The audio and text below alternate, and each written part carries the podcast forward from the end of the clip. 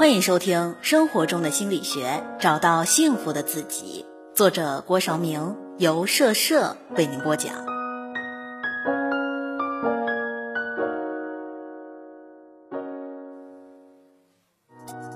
上期内容回顾：虚假一致偏差。我们习惯于假设别人的信念、价值观、行为同自己的一致，觉得自己认为好的，别人也认为好；自己想要的，别人也想要。而实际上，我们通常会夸大自身好恶的普遍性，也就是说，其实很多人和我们完全不一样，所以生活中才总是出现对接失误，让你尽自己最大力气挥出去的拳头，却扑了个空回来。把自己的脾气秉性赋予他人，只会让人心里消化不良，因为你好那口，别人可能根本不爱吃，甚至偏巧是别人的忌口。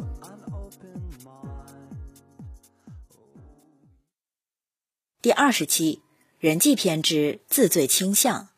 对不起，又是我错了。朋友说他的父亲很强势，就算是自己错了，也会找出充足的理由证明错的是别人。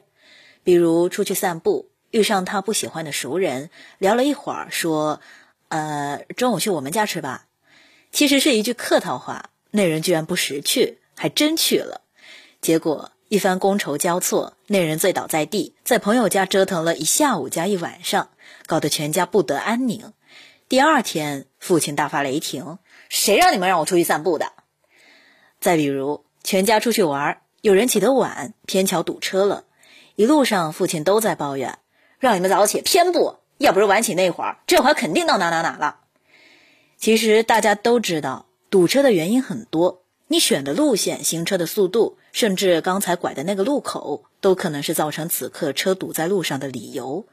不过说这些都没用，父亲认定了罪魁祸首，就一定会穷追猛打，直到那人承认：“好了，都是我的错。”时间一长，家里所有人都有一种严重的自罪倾向，即使没做错什么事，在父亲的攻击下，也会产生“我错了”的感觉。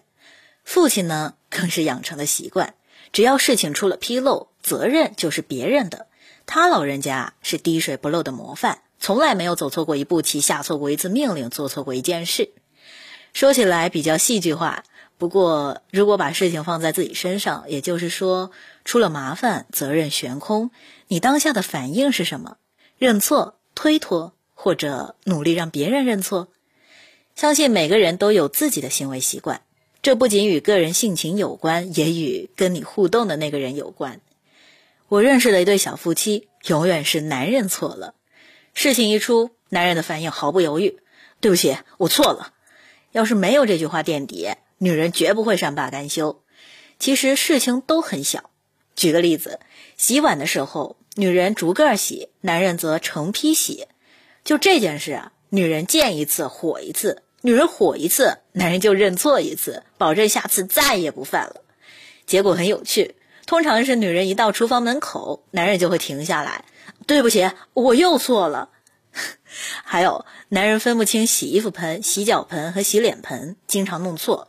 今天又用洗衣服盆洗脸了，明天又用洗脸盆洗脚了，可越是战战兢兢，越是不断触雷。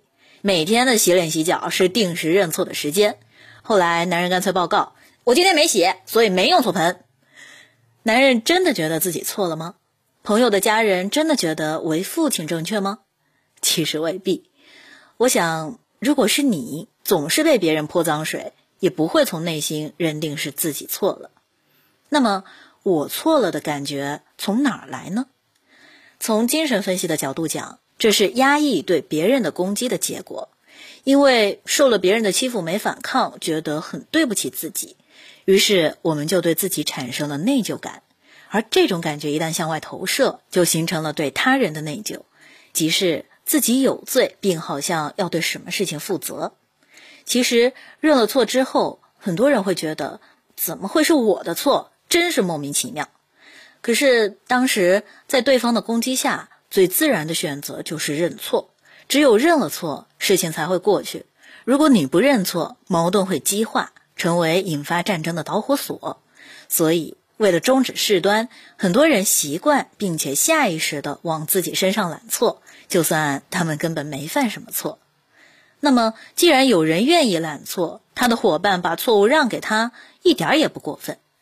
这个世界中很多行为都是如此互动，如同双人舞，你前进，你的舞伴就会后退；你后撤，你的舞伴就会前行。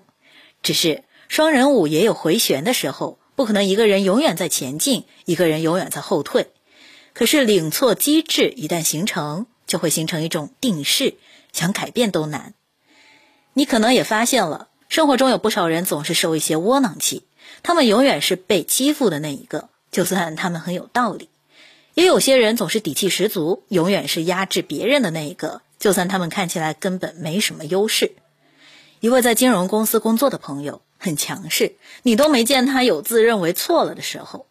有些时候，明明周围所有人都觉得他有问题，可是他总能狡辩，为自己的行为找到合适的理由。对上司啊，对下属都是如此，搞到最后，大猫都开起玩笑说：“你呀，是我手下最叛逆的兵。你犯了天大的错，如果你镇定自若，阐述一二三，八成可以把责任胡搅蛮缠出去。你只有一点小失误，却谨小慎微去自曝不足，马上就会成为刀俎上的鱼肉。”这也就是为什么有人永远当炮灰，有人却永远是神枪手。原因无他，拼的是底气。如果你一直在后退，一直在对不起别人，不妨停住，想一想：你是自己乐意后退，还是被逼着后退？你是对不起别人，还是对不起你自己？想清楚了，错就放在那儿，该是谁的就是谁的。要是有人想强加给你，没门儿，除非。你真的错了，错又不是奖金，这么着急领干嘛？本期关节点：自罪倾向，出了麻烦责任悬空，你当下的反应是什么？认错、推脱，或者努力让别人认错？相信每个人都有自己的行为习惯，这不仅与个人性情有关，也与跟你互动的那个人有关。为了终止事端，很多人习惯并且下意识地往自己身上揽错，就算他们根本没犯什么错。这也就是为什么有人永远当炮灰，有人却永远是神枪手。原因无他，拼的是底气。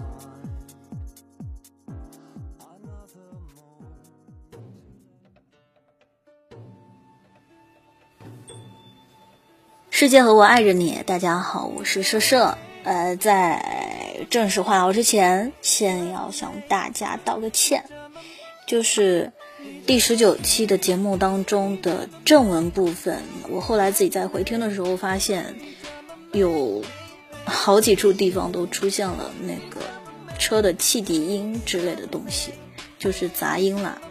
这个就是我在后期制作的时候没有注意到的。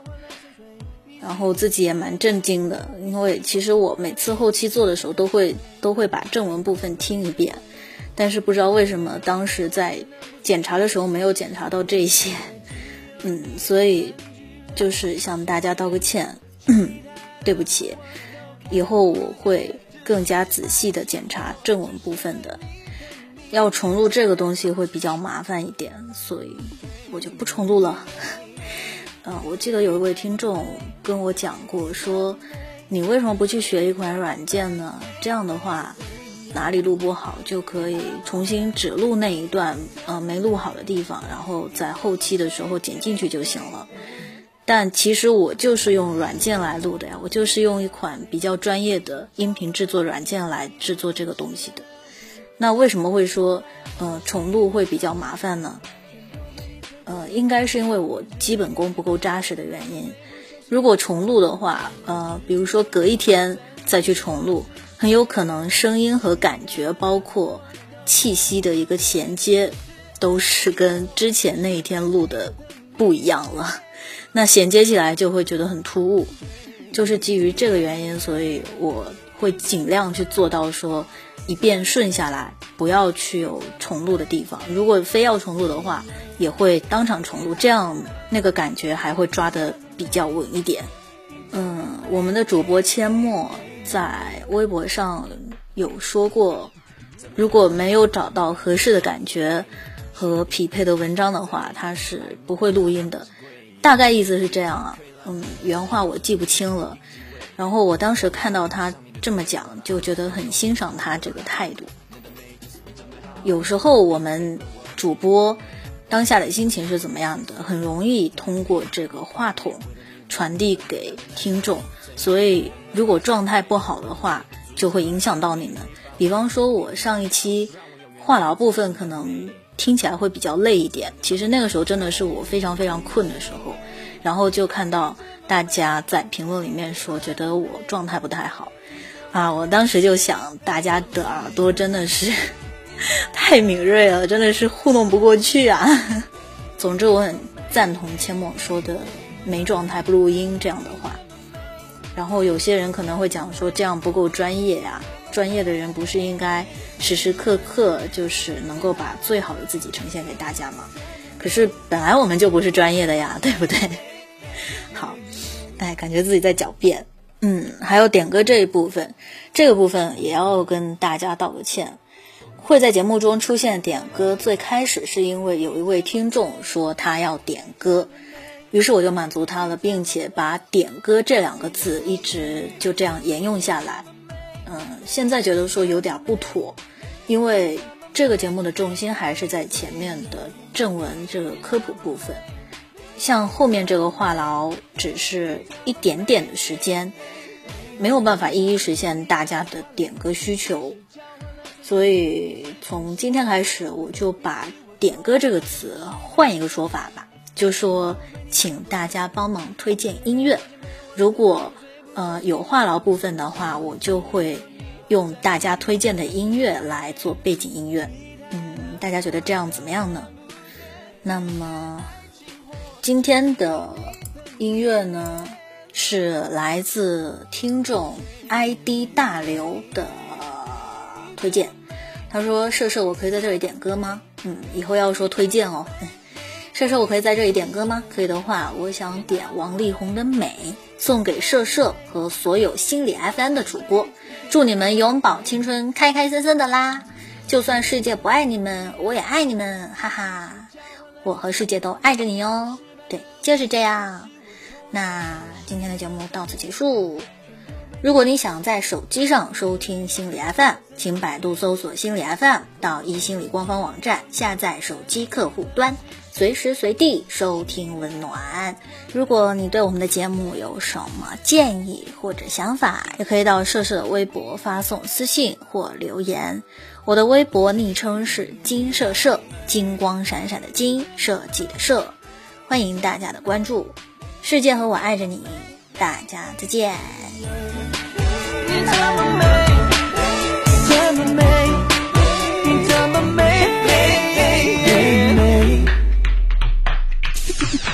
怎么那么美？是你让我想入非非，写了一个爱梦呀万分之贵，没有时间可以浪费，无论有什么另外一个机会，让我吻上你的嘴，wanna I lost my you，给你拉里拉到，你的美真是真的好。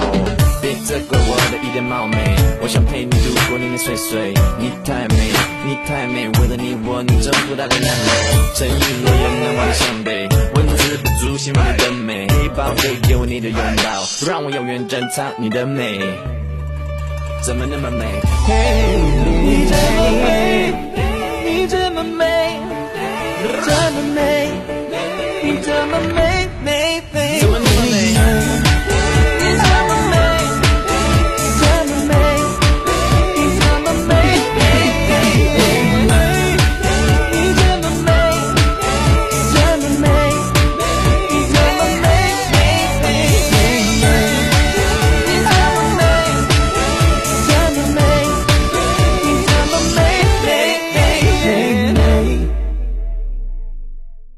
节目由心理 FM 网络电台心理沙发客栏目首播，感谢您的收听。